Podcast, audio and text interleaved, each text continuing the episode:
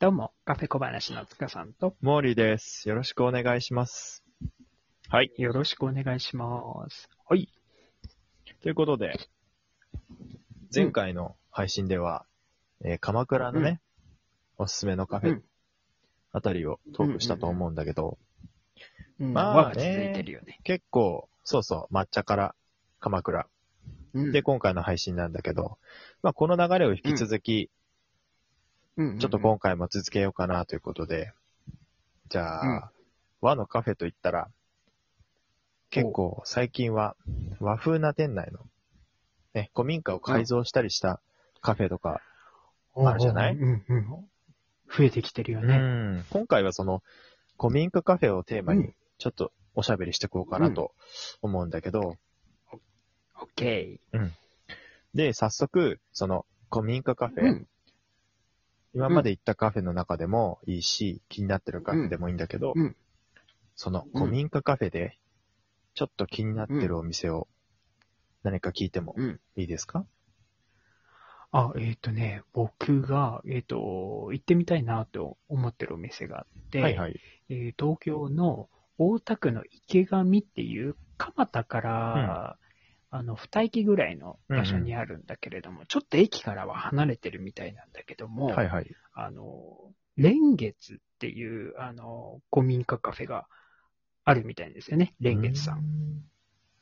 うん、あの、どういうお店かちょっと調べてみたんだけれども、あの、もともと、あの、古くから蕎麦屋さんをやっていて、えー、だいたい8年ぐらい前に、あの、そのお店やられてる方が、あの、高齢で、あの、お店辞められたんだけれども、やっぱり、あの、お店を、あの、なくなってしまうのが、あの、惜しいって思った人たちがいっぱいいたらしくて、で、あの、建物残したいっていうことで、なんか、いろんな人と協力をして、オープンしたのが、あの、蓮月っていう、あの、古民家カフェみたいなんだよね。へえ、なんか素敵な話だなとそう思って。だね。うん。で、メニュー自体はね、あの、プレートだったり、ハンバーガーだったり、あとはスイーツ手作りなのかなあの、ケーキ何種類か置いてるみたいで、うんで、なかなかね、あの、人気のあるお店みたいで、うん。うんあの、昭和の感じの、こう、残しつつね、あの、上がね、レンタルスペースみたいな感じになってて、あ、そうなんだ。あの、そうそうそうそうそう、だから、結構、あの、人気で、人がいっぱい集まる場所。うーん。で、しかもなんか、ちゃんと、あの、ウーバーイーツを対応してるみたいで、なるほどね。だから、あの、古、そう、古いものと最近のものをしっかり組み合わせたような。あの、素敵なカフェで、あの写真見てね、すごい思ったんだけども、これぜひ行ってみたいなっていうのが、まあ、あの、その、えー、蓮月さんっていうお店かな。なんかそういうストーリーのあるカフェっていいよね。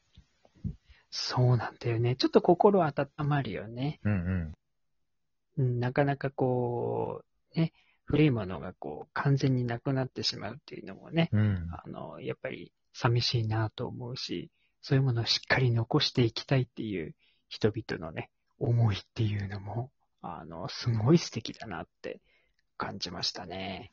確かにね。なんかその愛着とか、それこそ思いがね、詰まってる、その古民家カフェならではの、うん。うん。そういう心温まるエピソードっていうのはね、やっぱりお客として行くときもね、なんかこうんう、お客さんとしてもほほっこりするしね、そうだね歴史の一部を体験できるっていうのは、なかなかうん。いい体験だよね。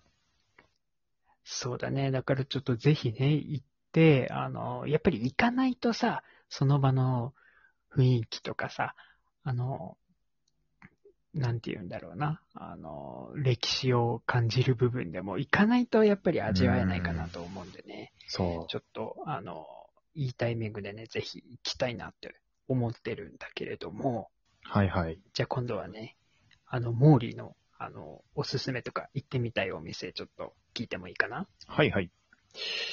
えーっとね、私モーリーはね、まあ今のそのストーリーの中でも、もちろん繋がってくるところ、通ずるところはあるんだけど、おうんう。うんん、東京のね、えー中野坂上っていう駅から、うんうんうん。まあ少し歩いて10分ちょいぐらいかな。ちょっと歩いて、まあ住宅街の方を抜けていくと、うん。まあ、古民家をね、そその店も改装してできてるお店で、で、ウォモガルテンっていう素敵なうんお店があるんだけどね。うん。おなんか名前面白いね。そうそうそうそう。で、このカフェも、なんていうのかな、結構その、昔からある古民家、古いお屋敷のうん。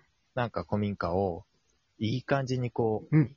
内装をね、綺麗にして、で、中のうん。梁とか柱とかもちゃんと手入れして使えるものは使う。で、新しくこう丁寧に使ってる、そのテーブルとか、うん。あとカウンターとか、そういうのはこう、うまく、その全部をきちっきちっとこう、四角四面で作るんじゃなくて、その、ちょっといびつな曲がったようなさ、あの木のあ、形もあるじゃん。うああいうのも活かしつつ、絶妙なバランスで家具を配置してたりとか、うん。あとは、古民家カフェでは、よくそのさ、黒が基調で、こう、外側が塗られてて、で、中に入るうんと、木の温かみを感じるうん。内装だったりするじゃない？うんうんうんうん。そうだね、多いね。そういうところがね。で、風の通りもすごい良くて、うんこう、心地よい日差しが入ってくるような、うん。そんな店内なんだよね。ああ、本当にお家に帰ってきたみたいな感じだね。うん、なんかこう窓のね、なんかこう窓から見る景色もすごいこう、穏やかな景色で、で、居心地も良くて、うん。で、結構あと地域密着っていうのがそこのお店の特徴で、ああ、なるほど。うん、地元の住民の憩いの場になってたりとか、ちょっとこう交流する、なんかこう発表会とか、あとレッスンでね、うん。こうやりますよっていうなんか掲示板があったりとか、へえ、素敵だね。地元のそのつながりっていうのをすごいこう大事にしてるお店で、なるほど。そうそう、そういう人がこう、つながってる場所。もちろん料理とかもね、体に健康に気を使った美味しい料理がね、こう定食で出てきたりとか、コーヒーもあったりとか、うん。あと季節のね、ちょっとしたこう、スイーツとかも楽しめたりするんだけど、それだけじゃなくって、いろんななるほど。地元の住民が来て、その、まあ子育ての話もそうだし、あと認知症カフェみたいなのもやってたりとか、へえ、あ、福祉系もしっかりと力入れてんだね。そう、もともと、その、お店を開いたオーナーさんが、その、福祉の関係の人だったんだよね、仕事が。で、そういう福祉の関係の仕事をしてて、で、地元の人をつながるような、そういう、えー憩いの場になるようなカフェ、そういう位置づけでやってたんだよね。だから、結構その、カフェとしてもそうだし、古民家の改築した家具、えっ、と、カフェの中で、まあ、いろんな人が、こう、そこに集まって時間を過ごすっていう、とっても貴重な、地元の住民にとってもいい空間になってるし、来たお客さんにもとってもいい空間になってる、そんな素敵なお店です。はい、ということで、今回は古民家カフェについて、えーお話をしてきましたけれども、また次回も、えーカフェについていろいろトークをしていきたいと思うので、またよかったら聞いてください。それではまた次回お会いしましょう。